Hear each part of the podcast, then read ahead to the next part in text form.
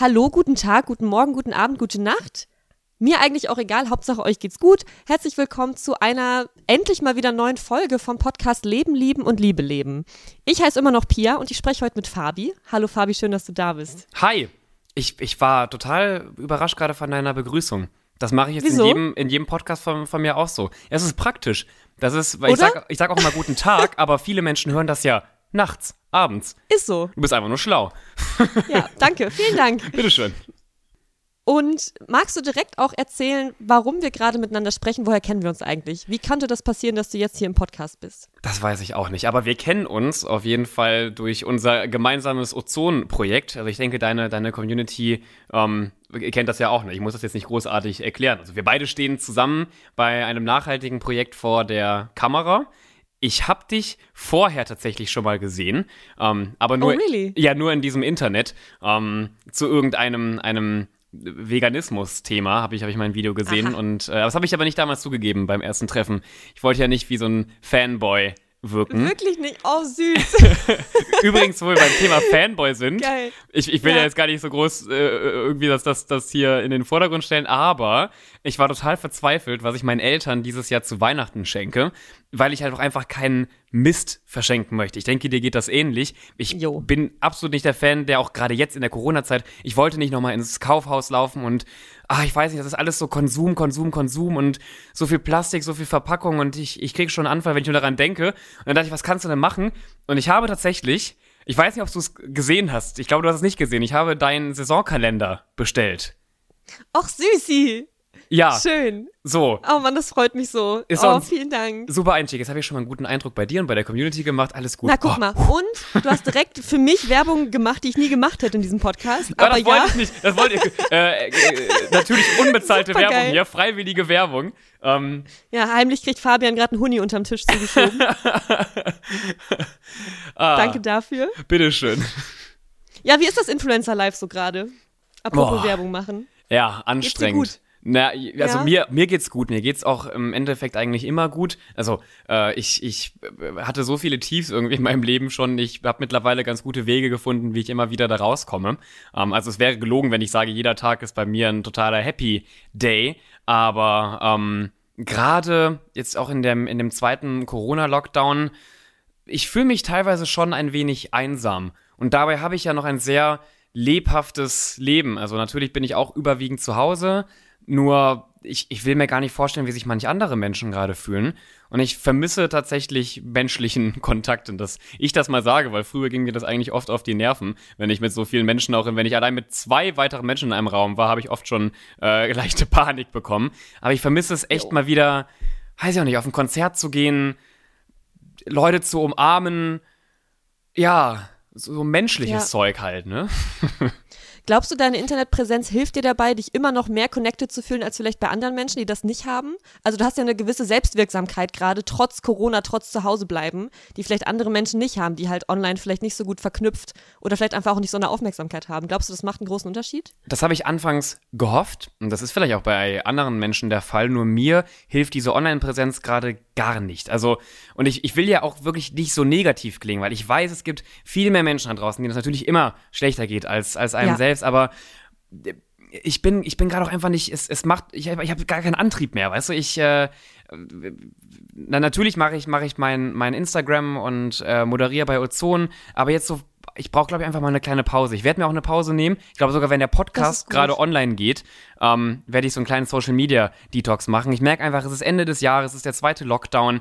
Ähm, ich brauche einfach meine Auszeit. Also bei mir ist es eher gerade Stress und Social Media stresst mich mehr, als dass ich mit Menschen da weiterhin in Kontakt komme. Ja. Stresst es dich mehr, weil jetzt Lockdown ist und Corona? Also passiert deswegen online mehr, was dich dann mehr stresst? Oder hast du mehr das Gefühl, du musst jetzt mehr online machen? Oder warum ist der Stressfaktor jetzt irgendwie erhöhter? Naja, nicht, dass ich mehr online machen muss, aber ich kann ja theoretisch nur noch Sachen online Ja. machen. Also früher I hatte ich immer, you. ja, ich hatte Ja. früher immer so einen, so einen schönen Ausgleich. Also ich glaube natürlich, dass wir beide verschiedene Hobbys haben, aber ähm, ich bin fest davon überzeugt, dass viele unserer Hobbys gerade nicht funktionieren. Also, oder zu unserer Aktivitäten, das, was du gemacht hast, das, was ich gemacht habe vor dem Lockdown, was halt immer so einen Ausgleich geschaffen hat. Es ist, es ist super cool, dass man auch gerade im Internet ähm, ja seine Brötchen verdienen kann.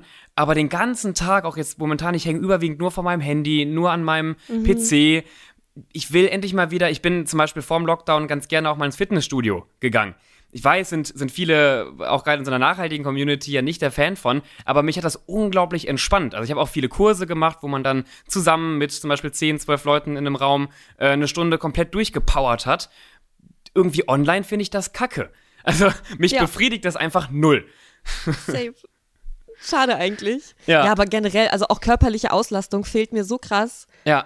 Also klar, ich könnte ja jeden Tag rausgehen, mich bewegen und joggen oder Sport auf meiner Yogamatte zu Hause machen.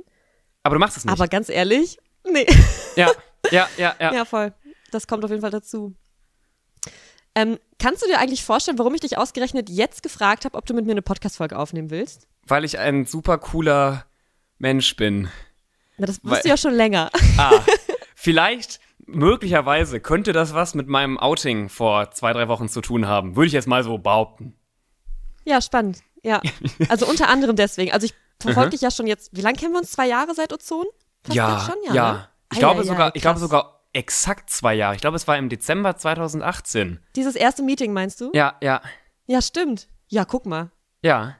Dann wurde es ja Zeit.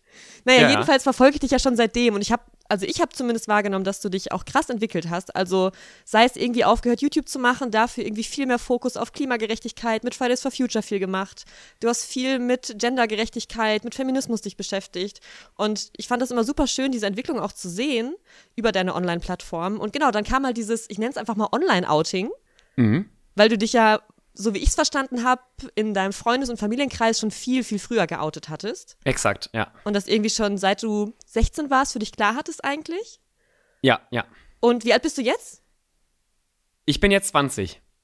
Ja, okay, du hast es quasi vier Jahre öffentlich online nicht so von dir gegeben. Genau, und also seitdem ich 16 bin, ist mir das klar, aber ich hatte auch schon, ja, mit 13, 14 fing das an, dass ich da äh, ein wenig mit mir selbst immer gehadert habe und das habe ich natürlich auch damals nicht öffentlich gemacht. Also das im Nachhinein hätte mir das wahrscheinlich viel mehr geholfen, hätte ich von Anfang an, weil ich habe ja über vieles äh, online gesprochen, nahezu über alles, außer über solche für mich damals auch sehr persönlichen Dinge. Ich glaube aber, es wäre gar nicht so schlecht gewesen, hätte ich mal öffentlich gesagt, so hey Leute, ich habe da in Anführungszeichen ein Problem. Irgendwie denke ich in der einen Woche, ich liebe Frauen, in der anderen Woche denke ich, ich liebe Männer. Sag ja. mal, woran, wo, woran liegt das denn? Dass ich, also, bis ich begriffen habe, ist es vollkommen normal, nicht nur sich in ein Geschlecht verlieben zu können. Und es ist vollkommen normal, zum Beispiel bisexuell zu sein. Das dauerte eben, ja, zwei Jahre. Mit 16 war ich aber immer noch nicht an einem Punkt, wo ich das stolz repräsentiert habe. Im Gegenteil, mhm. ich hatte immer noch viele Zweifel, viele, so eine gewisse Normalität bekommst du ja auch selten von der klassischen Gesellschaft hier in Deutschland vermittelt. Also, ähm, wir leben ja in einer sehr heteronormativen Welt und auch als mir klar war, ich bin vermutlich bisexuell, fühlt es sich immer noch fremd an. Und jetzt im Nachhinein wünsche ich mir einfach, ich hätte schon viel früher mal so den Weg in die Öffentlichkeit gesucht, weil ich da gerade auch im Internet viele Menschen, Gott sei Dank in den letzten Jahren gefunden habe, die mir immer wieder gezeigt haben, hey, alles ist gut, äh, beruhig dich, dreh nicht durch, das ist alles ja. vollkommen normal, die man so ja, seltener, also ich komme aus einem kleinen Dorf, da waren wenig Menschen, die mal irgendwie eine Pride-Flagge geschwungen haben. Da war auch in meinem Unterricht, ich sag mal auch im Biologieunterricht, ist ja auch was, was ich bis heute anfechte. Ähm, wir müssen viel mehr auf die verschiedenen, nicht nur auf die biologischen Geschlechter eingehen. Und Boah, absolut. Ja, ja. das so. War bei uns einfach Zero-Thema. Gar nicht ja. im Biounterricht. Bei uns auch, ja. ich glaube, es wurde, es wurde mal in einem Nebensatz dann immer wieder angeschnitten. Ähm, aber auch nicht, also nicht, dass man sich mal wirklich intensiv damit beschäftigt. Und das sehe ich auch gerade in ländlichen Gebieten. Ich meine, in Berlin, ähm, in, in, in modernen Schulen ist das nochmal eine andere Sache. Da wird mittlerweile viel mehr auch auf, auf, auf solche Themenbereiche eingegangen. Aber gerade in ländlichen Gebieten, ich komme wirklich vom übelsten Dorf, also richtig oh Dorf, Mann, Dorf. Das wusste ich gar nicht. Ja, ja, ich wirke immer wie so ein Stadtmensch, weil ich ja auch seit Jahren jetzt in der Stadt lebe, aber ich komme vom Dorf und da waren diese Themen einfach nicht präsent. Und das ist eben ein großes Problem, wenn wir ja bedenken, wie viele Menschen nicht heterosexuell sind. Weil es wird dann oft gerade in, in so kleinen Gemeinden als Randthema bezeichnet, weil es sind doch bestimmt bei uns nur zwei Menschen und vielleicht eine Kuh davon betroffen. Nein, sind es nicht. Also allein statistisch kann das nicht hinhauen. Ja. Das ist halt wirklich so. Und hattest du denn damals in deinem, in deinem, sag ich mal, privaten Umfeld außerhalb der digitalen Welt Menschen, die dich da trotzdem entsprechend direkt drin unterstützt haben? Oder war das für dich so ein Kampf, den du erstmal wirklich für dich alleine kämpfen musstest oder ja, das, das wer war da an deiner Seite? Ja, das Schreckliche ist, tatsächlich, also nein, das ist erstmal ist das gut. Mich haben alle in meinem privaten, also nahezu alle unterstützt. Ähm, es gibt viele Kontakte von damals, auch wieder aus meinem alten Dorf, mit denen habe ich heute auch keinen Kontakt mehr. Die waren aber eben auch nicht wirklich aufgeklärt. Aber die haben es nicht böse ähm, ähm, empfunden oder haben schlecht darauf reagiert, sondern die wussten, glaube ich, schlichtweg einfach gar nicht, was Bisexualität ist. Aber das Schreckliche war, als ich mich zum Beispiel vor meinen Eltern geoutet habe, ich habe das das erste Mal meinem Vater erzählt. Ich kann mich bis heute daran erinnern, wir saßen. Wie, wie war das? Wie hast du das gemacht? So, übrigens, Papa, oder wie, wie machst du das? Ich habe es wirklich einfach, wir waren in einem Restaurant, es war übrigens vor Corona, ne? Also ist ja schon ein paar Jahre her. Ähm, wir, saßen, wir saßen in einem, einem Restaurant, das war in Bonn. Und ich habe es wirklich ganz salopp in einem Nebensatz erwähnt. Ähm, also ich habe ich hab jetzt keine, keine große Rede ähm, geschwungen. Ich habe auch nicht vorher tagelang überlegt, wie ich sage, sondern ich habe einfach angefangen, weil ich wusste, meine Eltern sind sehr offen und tolerant. Ich bezeichne meine Eltern immer als Business-Hippies, weil sie auf der einen Seite eigentlich scheiß langweilige Jobs haben, ähm, aus, aus meiner Perspektive, also oder sagen wir normale Jobs, aber so von ihrer Mentalität total offen und frei sind und ähm, ich mir auch gut vorstellen könnte, dass sie zum Beispiel jetzt in einer Kommune leben und deswegen sage ich immer so Business-Hippies. Und deswegen, ich wusste, meine Eltern werden ganz normal darauf reagieren. Jetzt kommt aber das Schreckliche. Ja. Als ich das meinem Vater erzählt habe, hat er mir einfach erzählt, dass er damals auch manchmal solche, ähm, also er nannte es Phasen hatte und hat mir davon erzählt, wie er auch, äh, bevor er auch meine Mutter kennengelernt hatte, ähm, ja, sich, sich, sich quasi ausprobiert hatte oder dass es damals ja auch Zeiten gab, da, da waren einfach auch in der Allgemeingesellschaft diese Themen viel offener und ich habe Dinge erfahren, wo ich dachte, hey, das will ich gar nicht hören von meinem Vater. So blöd das klingt. Also ich fand das super cool. Ähm, aber ich dachte mir, Krass, hey, ja. ich oute mich hier. Können wir mal eben bitte bei meinem Thema bleiben? Nein, aber wow. die haben es wirklich, die haben es echt super aufgefasst und ich hätte mir kein besseres Coming-out in der Familie, aber auch im Freundeskreis vorstellen können. Oh, das, das freut mich so sehr für dich. Ja, aber in dem Moment bei deinem Papa dachtest du so ein bisschen, ey, tu das mal bitte nicht als Phase ab. ja, auch, auch das, so nein. Ein bisschen. nein. Ja, aber es ging mir eher darum, nicht, dass ich das jetzt ekelhaft finde, was quasi meine, meine, meine ähm, Eltern im Schlafzimmer machen, weißt du, aber ähm, ich war darauf nicht vorbereitet. Darauf bist du auch einfach nicht vorbereitet. Du erzählst gerade von deinem, quasi auch von ja. deinen sexuellen Interessen und auf einmal hauen deine Eltern Sachen raus. Moment, so habe ich euch nicht in, ich möchte euch einfach nicht, ich möchte euch einfach nur als so quasi meine, meine normalen, also langweiligen Eltern in Anführungszeichen oh. in Erinnerung haben. Nein, da habe ich ja. gemerkt, vielleicht war ich auch ein wenig ähm, intolerant in dem Moment, aber. Ja, ist spannend, ne? Ja. Also, wie du selber dann so ein Bedürfnis hast, eigentlich mit deinen Eltern über so eine Art von Sexualität zu sprechen.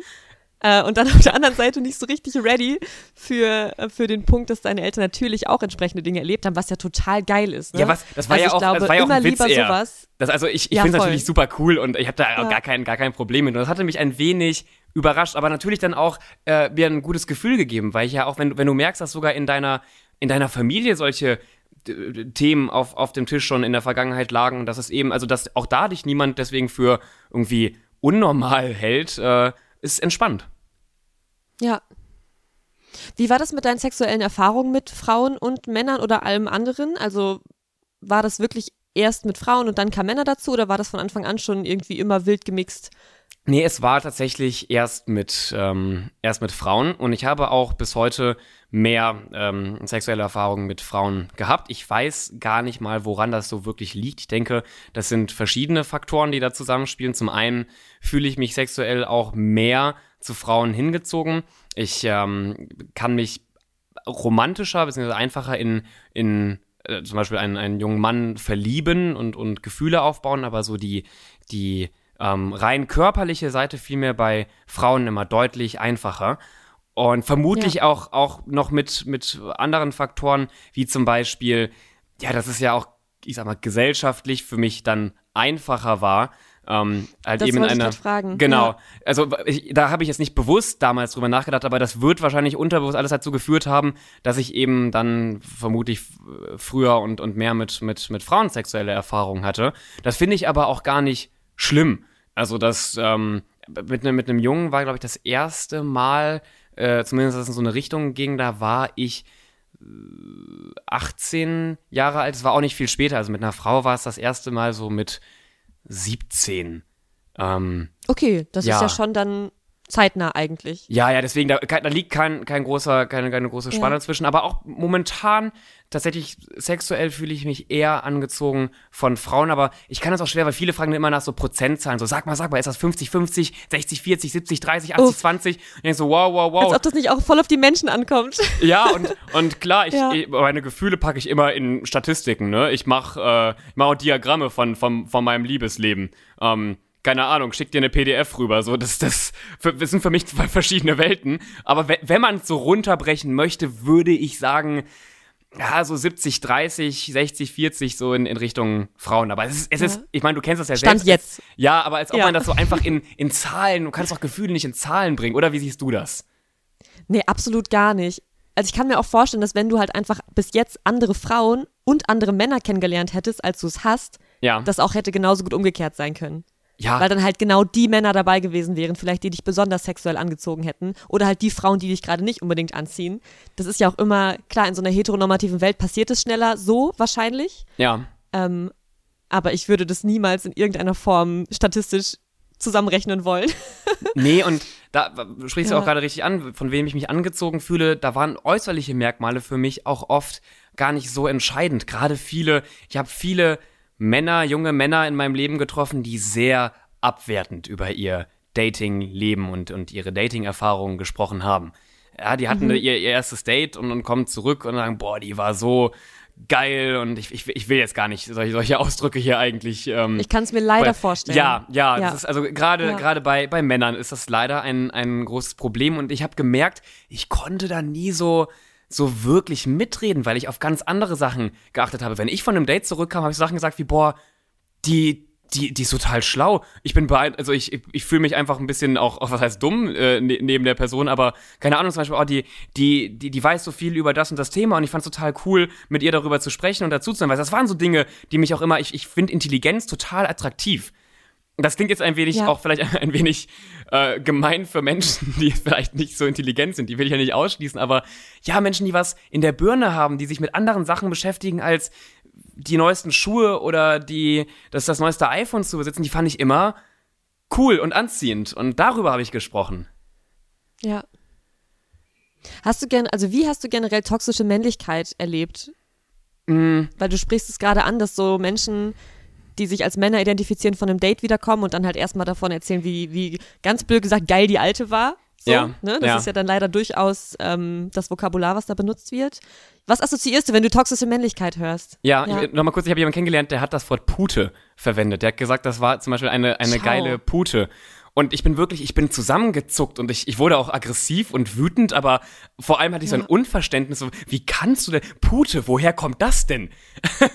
also, das, ich hab's, ich hab's nicht verstanden. Naja, ähm, toxische Männlichkeit, da habe ich oft früher, äh, gerade mit vielen Freundinnen drüber gesprochen. Und äh, das Lustige ist, ich habe früher schon, schon gesagt, toxische Männlichkeit ist auch ein großes Problem für eben männlich sozialisierte Mhm, Das Personen. finde ich super spannend. Genau, ja. da, da bekam ich oft damals ein bisschen eins aufs, aufs Maul nach dem Motto, hey, jetzt äh, mach nicht unser Hauptproblem auch zu deinem Hauptproblem. Äh, und das, das ist auch der Fall. Natürlich leiden vor allem Frauen unter toxischer Männlichkeit. Und ähm, da will ich auch gar nichts in Frage stellen. Nur mittlerweile kommen diese Freunde auch zu mir und sagen, ich weiß jetzt, was du, was du meintest, weil eben nicht mal Männer einen Vorteil von toxischer Männlichkeit haben. Nicht mal die toxischen Männer haben wirklich einen Vorteil davon, was sie da ausleben. Also zum Beispiel, wenn du immer denkst, du musst der Stärkste sein, du musst, äh, weiß nicht, der Löwe sein oder das Alpha-Tier oder was auch immer für Begriffe da kursieren, dann setzt sich das so dermaßen unter Druck. Du bist einem ständigen Stresslevel ausgesetzt. Du richtest dich automatisch nach Schönheitsidealen, Mann, stark, groß, muskulös. Und um zum Beispiel allein diese Körperfigur aufrechtzuhalten, musst du so viele Dinge in Kauf nehmen, dass, also, wie gesagt, ich, ich, ich will jetzt äh, nicht das so darstellen, dass, dass vor allem Männer darunter leiden, aber eben auch. Also, es, es bringt niemanden was. Toxische Männlichkeit ist einfach nur großer Schwachsinn für diese Gesellschaft. Ja. Ja. Hast du dich selber mal in toxisch männlichen Momenten erwischt, wo du dachtest, oh, das war jetzt schon irgendwie Ja. bestimmt, ja. Ja, das ist, also ich glaube auch gerade sich selbst zu reflektieren und sich selbst in Frage zu stellen, ist unglaublich wichtig in so einem Lernprozess. Also früher war ich immer sehr stolz. Und ich glaube, das war, war vielleicht auch eine, eine Folge von so toxischer Männlichkeit. Ja, so Männer machen seltener Fehler als, als Frauen. Und ähm, wenn, dann war irgendwer anders schuld. Und ähm, nur habe ich Gott sei Dank immer mal wieder auch, auch ähm, Kontra bekommen. Und, und ähm, was war denn bei mir toxisch männlich? Ne, ich wollte früher immer Recht haben das, glaube ich, auch so eine Sache, die, die viele Männer haben, gerade wenn sie mit Frauen reden oder Frauen diskutieren, mhm. geben sie ja. ungern zu. Ich weiß nicht, ob du da auch mal Erfahrungen gemacht hast, aber dass sie gerade im Unrecht liegen, selbst wenn sie es wissen.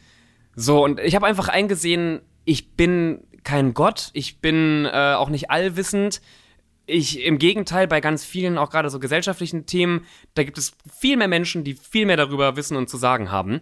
Und früher habe ich immer gern die Bühne komplett eingenommen, auch wenn es eben Menschen gegeben hätte, die da viel mehr gerade zu erzählen können. Und das, das äh, mache ich mittlerweile nicht mehr oder versuche zumindest ähm, auch dann einzusehen, okay, hier bei dem Thema, da, da weiß ich gerade eigentlich gar nichts. Und da höre ich jetzt erstmal zu. Und gerade so ein Zuhören, Informationen aufnehmen und nicht immer den großen Macker machen, der, der, der, der alles weiß. Ähm, das habe ich schon bei mir auch, auch selbst gemerkt. Aber ich glaube noch in einem normalen Rahmen. Ich würde jetzt nicht behaupten, dass ich richtig schrecklich war in dem, was ich da getan habe. Ja.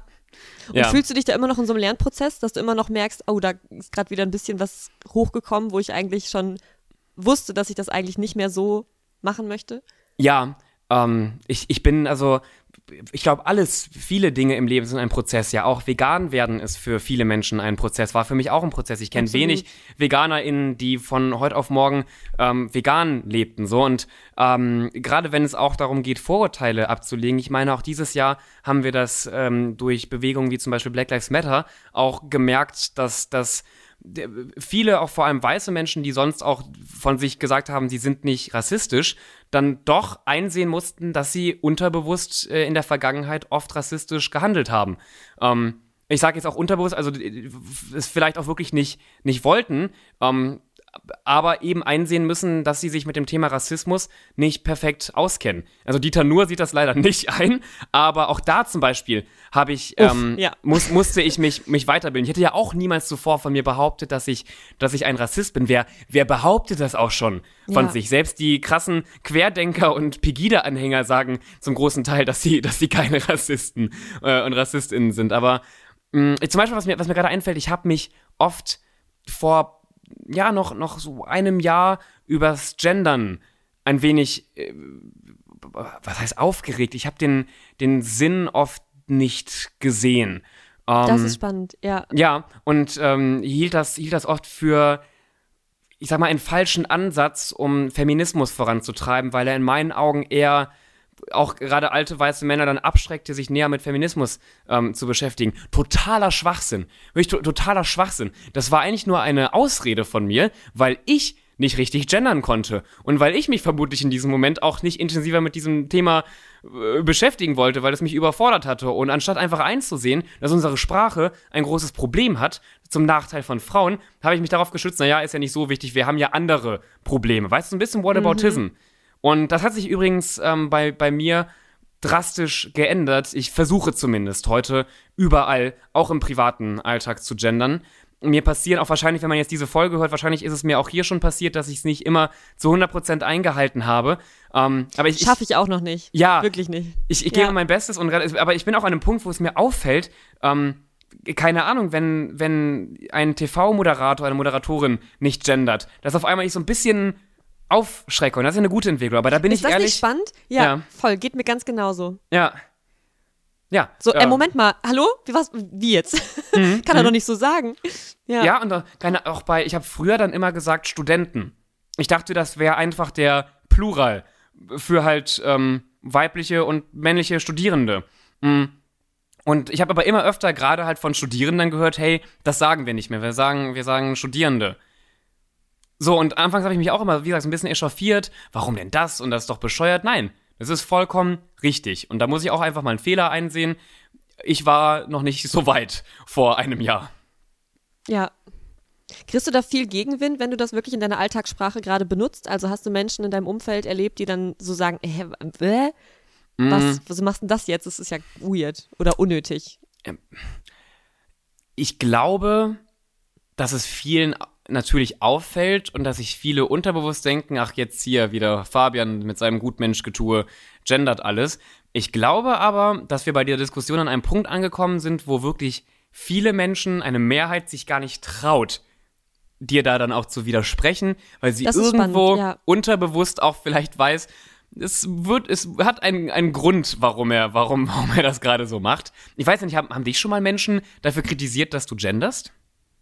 Äh, ja, tatsächlich hatte ich ein Gespräch mit meiner Tante, Aha. witzigerweise, an einem Familienfest, wo ich, genau, da habe ich witzigerweise über Ozon gesprochen und gesagt, jo, ich mache das mit zwei anderen ModeratorInnen, weil ja. ja einfach auch du und Vio sowohl männlich als auch weiblich gelesen, also perfektes Wort dafür. Ja. Genau. Und dann war das so, oh, machst du auch dieses komische äh, wie hat sie das genannt? Ich weiß es nicht mehr. Sternchen Innending oder Doppelpunkt. Und so Hen hat sie halt erstmal ein bisschen sich aufgeregt, dass es halt im Schulalltag voll nervig ist, weil man immer Lehrerinnen und Lehrer, Schülerinnen und Schüler sagen muss und bla bla. Ja. Genau. Und dann haben wir tatsächlich aber total, fand ich, spannendes Gespräch darüber gehabt. Ich meine, sie ist am Ende nicht meiner Meinung gewesen. Aber es war zumindest Anlass, um sich über Geschlechterungerechtigkeit zu unterhalten. Und Sehr allein gut. dafür finde ich das Gendern einfach schon super, ganz stumpf praktisch weil ja. es halt dazu führt, dass Menschen im besten Fall das komisch finden und dann halt ein Gespräch darüber anfangen. Und wir dann, wir hätten uns halt niemals über, über Feminismus und das Patriarchat unterhalten, wenn ich nicht gegendert hätte und sie nicht gesagt hätte, hä, warum machst du das? Ja. Und ja, dafür das, fand ich es total gut. Das ist ja. Äh, deswegen auch gerade mein Argument von damals, es würde ja nichts bringen, doch weil es eben auch immer wieder Missstände auf, wenn alleine schon die Sprache zeigt, genau. dass wir da ein großes Problem haben. Ähm, das, das ist äh, eigentlich ziemlich beeindruckend. Also nicht im positiven Sinne, ne? Aber das, äh, wenn, wenn wir da schon merken, hey, da, da, da stimmt so vieles nicht. Und deswegen, ich, ich ziehe alles zurück, was ich in den, also ich sag mal, seit jetzt einem halben Jahr, knapp einem Jahr gender ich, aber alles, was ich davor erzählt und von mir gegeben habe, bitte löscht es aus euren Köpfen. Bitte, das, das war Schwachsinn. wow. Ja. Fallen dir gerade noch andere Dinge ein, jetzt unab, äh, unabhängig vom, vom Gendern oder von Dingen, die du als toxische, toxische Männlichkeit empfindest, wie du früher oder vielleicht auch vor nicht allzu langer Zeit über Beziehung, über Liebe, über Sex gedacht hast und wo du wirklich mittlerweile weiter bist oder was Neues gelernt hast? Ja, ich habe, ähm, ich würde nicht behaupten, dass ich immer in so ganz klassischen Beziehungsbildern gelebt habe, aber ähm, ich hatte da schon auch meine gewissen Vorurteile, auch, auch meine, meine quasi toxischen männlichen Vorurteile. Ja, ich habe ich hab früher, ich, ich war zum Beispiel bis heute noch nie mit einem ähm, Mann in einer Beziehung, sondern immer nur mit Frauen. Aber auch das war Zufall, also das habe ich jetzt nicht mal wirklich bewusst gewählt. Und ähm, mir gefiel es da schon, ja, immer wieder so einen dominanteren Part auszuspielen. Also gerade wenn es äh, ganz klassisch, man ist im Restaurant man zahlt, das war für mich normal, ich zahle. So, ich, ah, okay. ich lade ein und ähm, auch, auch diese klassischen Höflichkeitssachen wie ich halte die Tür auf und der, der Gentleman. Und ähm, das hat aber dazu geführt, dass ich meine eigenen Unsicherheiten und Gefühle immer weiter nach hinten gestellt habe, weil ich musste ja stark sein. So, ich muss für meine Freundin da sein. Ne? Ich muss äh, auch finanzielle Sicherheiten mitbringen. Ich muss allgemein Sicherheiten mitbringen. Und da merke ich heute, nee, das ist das ist, es ist gar nicht schlimm, klingt jetzt auch wahrscheinlich für dich vollkommen normal, aber ähm, es ist voll in Ordnung, wenn äh, in einer Beziehung eine Frau das, das Essen bezahlt. Ich habe auch viele Beziehungen kennengelernt, ja, da haben die, die Männer auch nicht viel verdient, weil sie zum Beispiel studiert haben oder gerade keinen, keinen Job hatten. Und aber auch was, was Gefühle angeht, ich, ich muss nicht immer stark sein. So, es ist vollkommen in Ordnung, auch dass, dass ich weine. Allgemein, dass Männer weinen. Wir Männer müssen viel mehr weinen. Das ist ein großes Problem. Und auch, dass, dass ich mal dann quasi meiner, meiner äh, Freundin irgendwie in den, in den Arm falle, ja.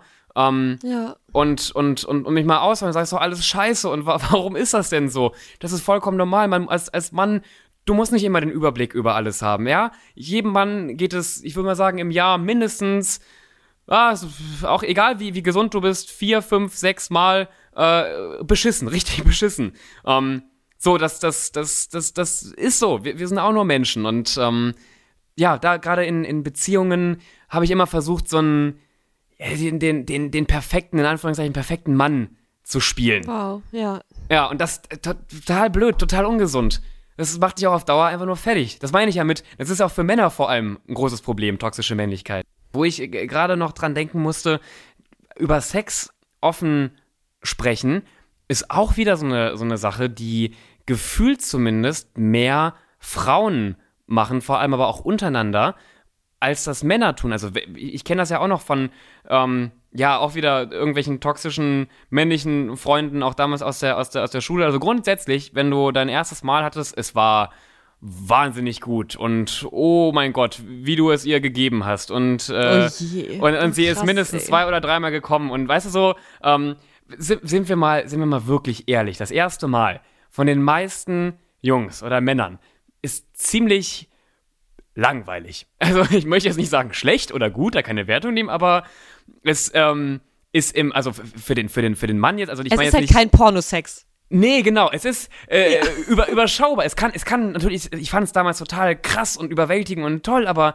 ähm, zum Beispiel auch mein erstes Mal war ziemlich schnell. So. Und da einfach mal offen drüber, drüber, drüber zu sprechen, dass du eben nicht, aber wie genau, in einem, in einem Porno, wo die irgendwie 20 oder 30 Minuten lang ähm, miteinander schlafen und in fünf Stellungen und ach Gott, ich weiß nicht, was, äh, was man da für Vorstellungen dann hat. Das, also, ich kenne wenig Menschen, äh, persönlich kenne ich niemanden, bei dem das erste Mal wirklich so aussah, aber da reden Männer eben nicht gern, gern drüber, dass man mhm. einfach mal eingesteht, ja, mein, mein erstes Mal war vermutlich für meine Partnerin jetzt nicht so spannend. Ähm, so, Weil ich war, bin nach 10 Sekunden gekommen, lol. Ja, so ja. und, und. Kann ja ähm, sein, klar. Aber auch, dass man sich da so ein bisschen Druck nimmt, weil gerade auch für, für, für viele Frauen ist das ja nicht, nicht schlimm. Also, wenn die Partnerin weiß, es ist das erste Mal, dann kann sie sich schon denken, dass, dass er jetzt äh, früh kommen wird. Aber trotzdem ist es ein total schönes Erlebnis. Und es geht ja nicht darum, dass Frauen auch immer kommen müssen. Auch als, als Mann musst du nicht immer kommen. Und dass, dass man darüber einfach mal, ich meine, ich muss dir da ja nichts, ich komme mir vor, als würde ich jetzt irgendwas mansplainen hier. Ähm, ich, ich muss dir ja vor allem da auch nichts erklären, aber Männer müssen viel offener, glaube ich, über solche Themen sprechen und sich da auch mal so ein bisschen Druck nehmen. Wir sind eben alle, äh, also die meisten von uns sind keine Pornostars, ne? Ja. Wollen wir auch nicht sein. Nee, habe ich auch wirklich keine, keine Lust halt drauf. ja. Haben dich Pornos sehr stark geprägt in deiner Jugend? Ähm, ich habe tatsächlich in meinem gesamten Leben gar nicht so viele Pornos geschaut, weil ich relativ schnell das auch nicht, nicht so attraktiv fand, was vielleicht auch an der mhm. Äh, oft Darstellung von Frauen in, in Pornos lag. Ähm, das wiederum ist ja auch ein ganz neues Fass, was wir jetzt hier aufmachen. Wir schneiden es nur mal, natürlich nur mal kurz an. Ähm, können wir eine ganz neue Folge drüber machen, wie eben auch das Frauenbild in, in, in, in Pornos kommuniziert wird. Und die meisten waren für mich oft immer so ein bisschen was heißt gleich, aber mh, mm, auf der anderen Seite so sehr abstrakte Pornos. Ich konnte damit wenig, wenig anfangen, aber geprägt, ja, schon. Ich habe lange Zeit auch gedacht, dass, dass, ähm, dass Sex quasi so aussehen muss, ähm, dass, mhm. dass es vor allem auch so lange oft, oft dauert und ähm, man sieht das ja auch. Das dachten wir alle. Oh ja. Und, und man sieht ja. ja auch eher Menschen, die einem Schönheitsideal entsprechen in einem, einem Porno, als jetzt, äh, ja, Menschen, die vielleicht zum Beispiel, keine Ahnung, jetzt keinen Sixpack haben bei, bei Männern. Also es hat auch ein wenig mein Ego immer wieder runtergezogen. Und deswegen war ich nicht so ein, so ein Fan. Ich mochte auch so, ähm, ich mag es tatsächlich auch zu, zu hören. Ich glaube, es haben tatsächlich auch viele, viele Frauen nutzen da ja auch. Also ich sehe vor allem immer InfluencerInnen, ähm, die Apps bewerben, wo man ähm, so erotischen Geschichten zuhört. Ähm, und, und dadurch halt so ein, so ein bisschen äh, geil wird. Und das ja. habe ich aber auch bei mir gemerkt. Ich habe das dann mal, mal ausprobiert, weil ich es tatsächlich wirklich bei einer Influencerin gesehen habe. Und das fand ich nicht schlecht. Besser als so manch äh, ein, ein Porno, den ich geguckt habe in meinem Leben. Ja, kann ich mir vorstellen. Ja. Ja, Hast du Pornos mal genutzt, um so ein bisschen rauszufinden, was dich anmacht oder ob dich Männer oder Frauen anmachen? War das irgendwie eine Form von, okay, ich gucke mir jetzt mal einen schwulen Porno an und guck, was passiert? Oder hast du das wirklich so mit, mit Menschen, die du wirklich kanntest, gemerkt, dass du da eine krasse Anziehung hattest? Ähm, ich stelle mir das gerade so vor, so als verwirrter ja. Jugendlicher macht man ja gefühlt alles, um irgendwie sich zu verstehen. Ja, ähm, ja genau, du, du bringst es auf den Punkt, man macht alles. Deswegen ja, also sowohl habe ich mich angezogen gefühlt von keine Ahnung, Person XY, Typ XY bei mir in der Schule. Ich möchte übrigens keine Namen nennen, weil ich habe mich wirklich in, ähm, ich fand einige, einige ähm, Jungs bei mir in der, in der Schule sehr attraktiv. Und ähm, ich habe totale Angst, weil ich das auch ein paar Freundinnen damals erzählt habe, dass sie das irgendwann herausbekommen. Um, ähm, Im Nachhinein ist mir total peinlich, wem ich da so hinterhergeguckt habe. Aber natürlich hat mir. Wäre doch aber auch ein bisschen lustig, oder nicht? Ja, also könntest könnt, du dir nicht jetzt im Nachhinein sagen, so, ey, übrigens. Die sind da teilweise, die haben sich so komisch entwickelt. Also, äh, die, die sollen ihren Weg gehen, aber, aber ich, ich denke mir, wenn ich mir heute zum Beispiel dann, ich will das auch gar nicht von äußerlichen Merkmalen festmachen, aber dann kommt man mal auf den Instagram-Account von dem Jungen, den man irgendwie in der neunten Klasse süß fand. Ich denke mir so, wow, nee. Also so auf den ersten Blick krasse Transformation, aber ist nicht meins. Ne, aber ich habe ich hab auch tatsächlich äh, Pornos gerade gerade ähm, äh, Gay Gay Pornos ähm, vermehrt mit mit äh, in jungen Jahren geguckt, um auch äh, mich selbst dadurch ein wenig aufzuklären. Also natürlich weiß ich auch da, ja. dass dass der der ähm, wirklich nachher der Geschlechtsakt nicht so ist wie in den in den Pornos, aber davon hatte ich zuvor ja gar nichts gesehen. Also natürlich in der Theorie hat man so grob eine Ahnung, wie Männer miteinander Geschlechtsverkehr haben.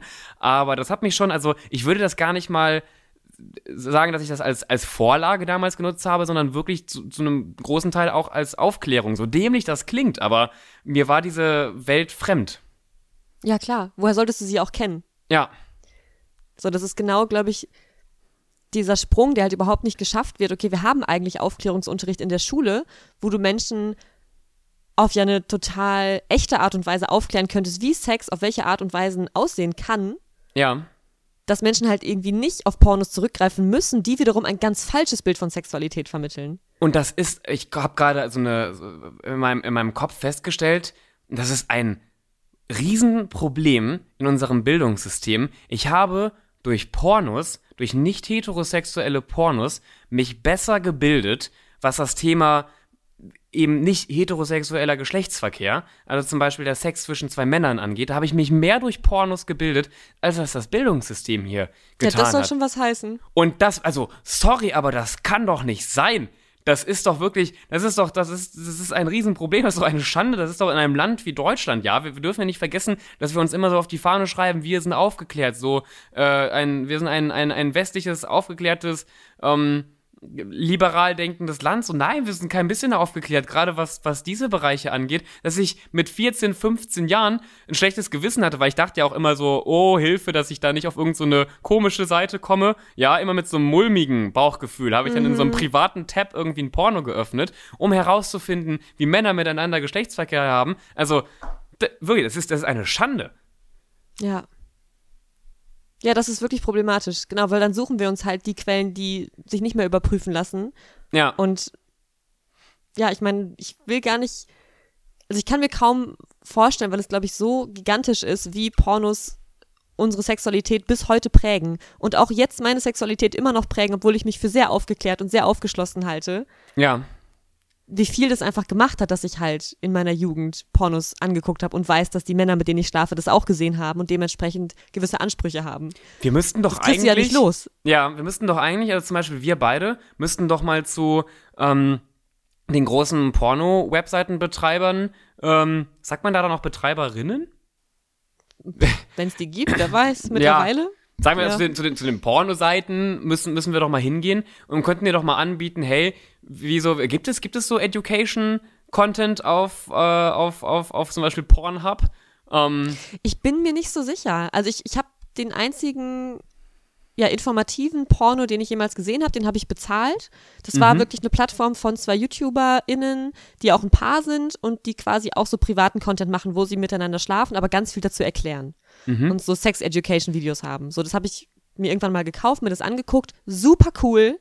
Und ich wünschte halt, dass das das wäre, was vor allem junge Menschen sehen, wenn sie sich das erste Mal irgendwelche pornografischen Inhalte angucken.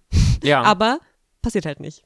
Ja, aber das wäre doch mal, das wäre doch mal eine Idee, einer, einer Porno-Webseite anzubieten, hey, es wird, es gibt viele gerade junge Menschen, die auf eure Seiten gehen. Ja, natürlich auch, weil sie äh, horny as fuck sind, aber weil mhm. sie sich auch eben ein, ein, wenig weiterbilden wollen in dem, in dem Bereich. Ähm, das ist ja, hör mal, ich habe die beste Business-Idee äh, in meinem Jahr 2020. Nein, aber ähm, das wäre wär doch eigentlich mal eine, eine, coole, coole Vorstellung. Dass, also ich meine, das ist ja auch äh, für so ein Image, für so eine, so eine Pornoseite recht, recht fördernd, weil die stehen ja immer wieder auch äh, stark in der, in der Kritik und das natürlich auch Voll. zu Recht. Das wäre mal ein Ja. richtiger, ich meine, die machen so viel Kohle. Die machen wirklich so viel Cash damit. Da kann man auch mal in, in so ein aufklärendes Projekt investieren. Aber ich würde sogar jetzt mal behaupten, dass das viele äh, Pornoseiten schon machen. Kann, Ja, kann ich mir schon aber vorstellen. Halt, aber nicht so, dass du es halt unmittelbar sehen würdest, ne? Also ich stelle Nee, mir gerade nee. vor, dass anstatt dieser Anzeige, öh, bist du wirklich über 18 Jahre alt, wo eh jeder lügt, ja, ne? ja, ja. So stattdessen einfach mal so, yo, egal wie alt du bist, guck dir doch erstmal lieber dieses Video an, bevor du dir hier irgendwelche fernab der Realität produzierten Pornos anguckst. ja. Ja. Das wäre doch, das wäre doch präventiv, also wäre doch, würde doch präventiv mehr nützen als einfach diese, yo, du musst über 18 sein, Ja. Anzeige. Pia, ich sehe das schon kommen. Wir werden äh, Wow. Pornoseiten grundlegend verändern. Ich fänd's schön, ich fänd's so wichtig. Ja. Shit, ey. Ja. Ja, hey, neues Jahr steht an, neue Projekte, let's go. Ja, das, äh, das, das, äh, ich bin momentan so demotiviert. Aber das gerade, da hätte ich echt auch wirklich Lust drauf. Da muss man doch, äh, zum Beispiel, ich meine, wir beide, äh, wir arbeiten ja bei Ozon auch von quasi Funk gesponsert äh, zusammen. Macht Funk, also klar, die haben Formate wie zum Beispiel auf Klo. Ähm, jetzt hat die Frage, was sie da supporten dürfen. Ob sie sowas, ob sie sowas finanzieren dürften, zum Beispiel. Das kann ich immer nie einschätzen bei öffentlich-rechtlichen. Ich hab das Gefühl, Mhm. Ja. ist irgendwie auf der einen Seite super viel möglich und dann auf einmal gar nichts mehr. Ja. Ja, aber die müssen doch, die, die, die Kein Plan. wir müssen doch auch, die haben, die müssen sich doch an so viele Richtlinien halten und auch sie müssen ja Aufklärungsarbeit äh, treffen. Können die, können die nicht mal, können die nicht mal ein Projekt ins Leben rufen mit uns beiden zusammen? Wenn ihr das gerade hört, Ey, hier Sex von, Education wäre wirklich, wär wirklich mein Traum. Also wer auch immer das hört, der in irgendeiner Form Möglichkeiten hat.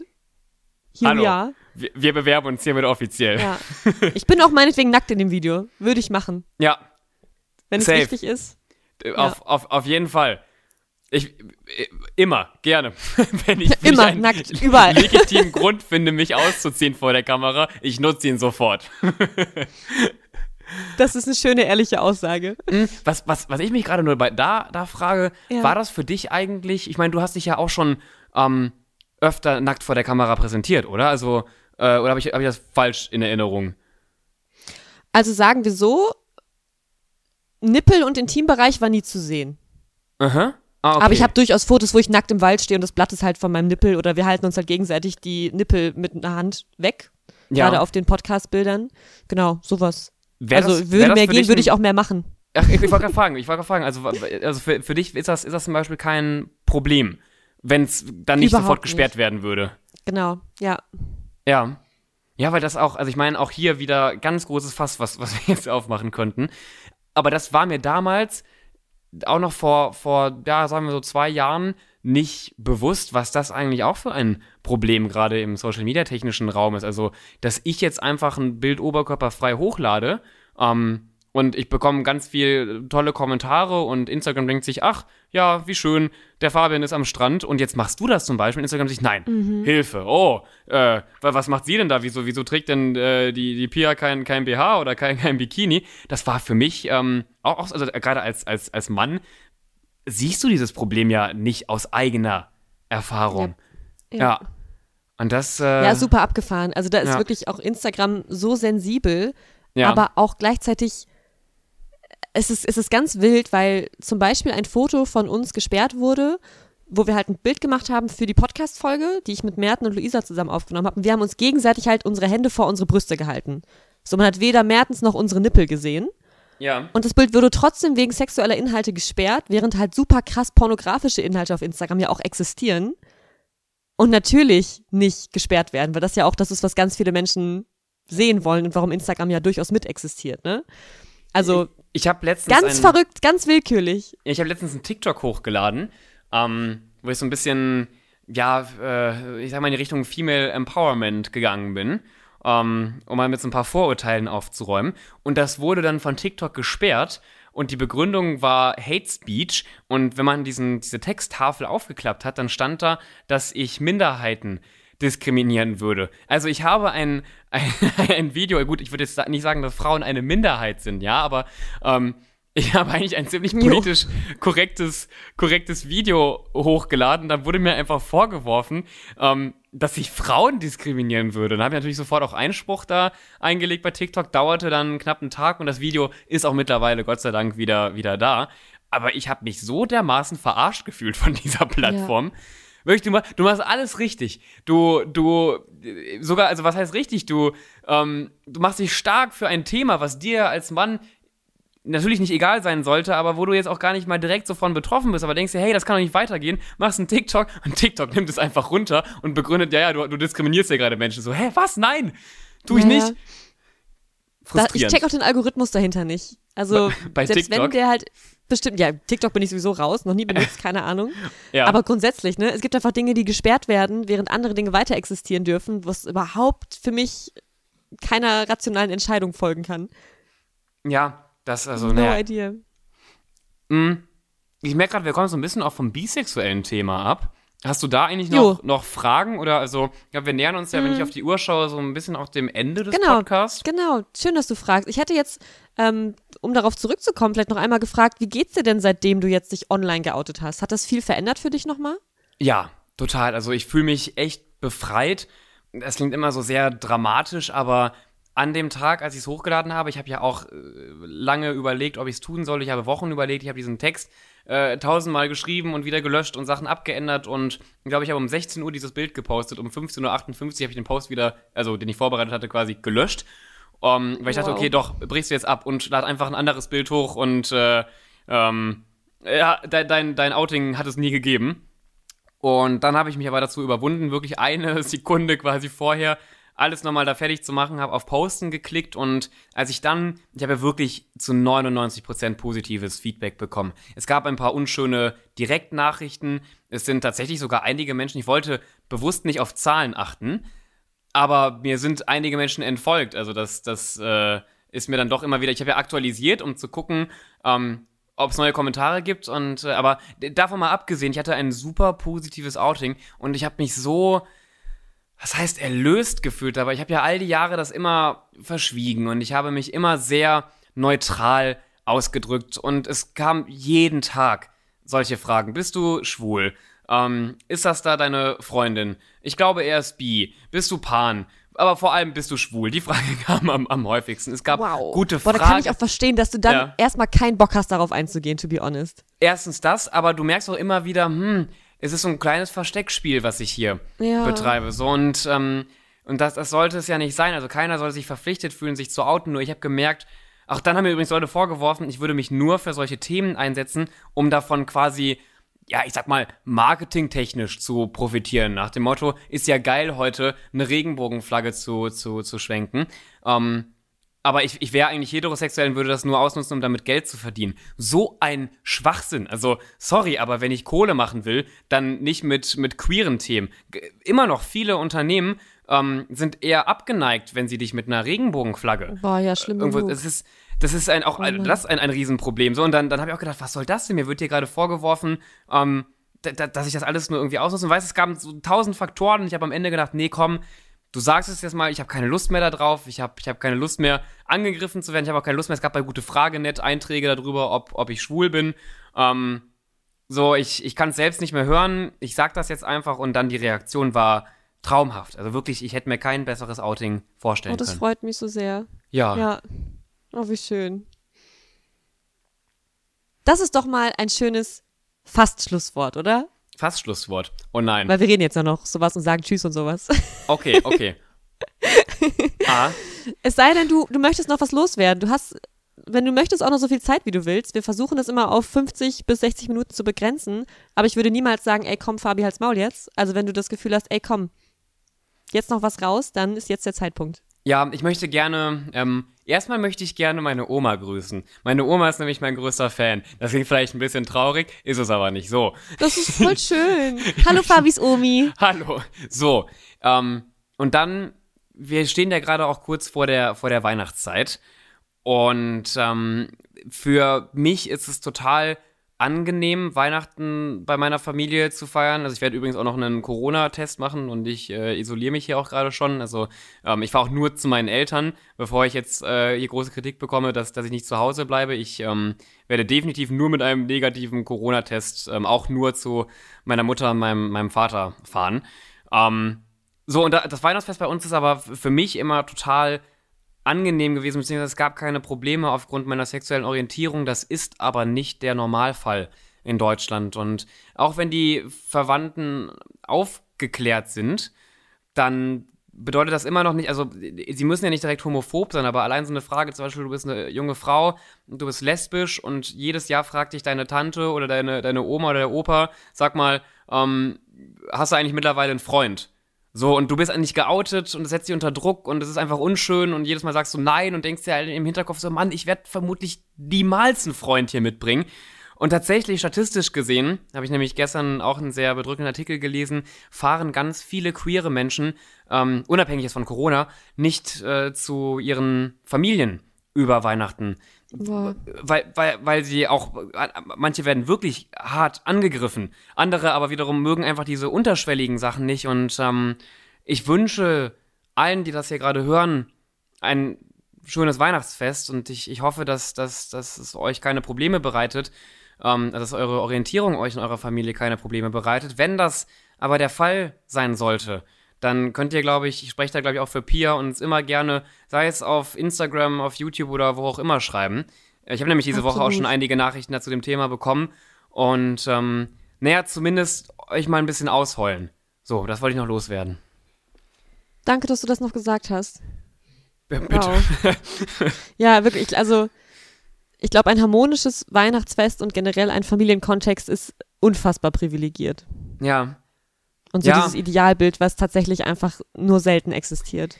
Ja, und deswegen, und auch, auch da, auch vor allem für die Menschen, die, die immer ein harmonisches Weihnachtsfest ähm, feiern, seid euch darüber im Klaren, dass ihr in einer privilegierten Situation seid. Und wenn ihr Menschen in eurem Umfeld seht, wo ihr auch die Vermutung habt, da könnte es nicht so an Weihnachten ablaufen, sprecht mal mit denen. Fragt die mal.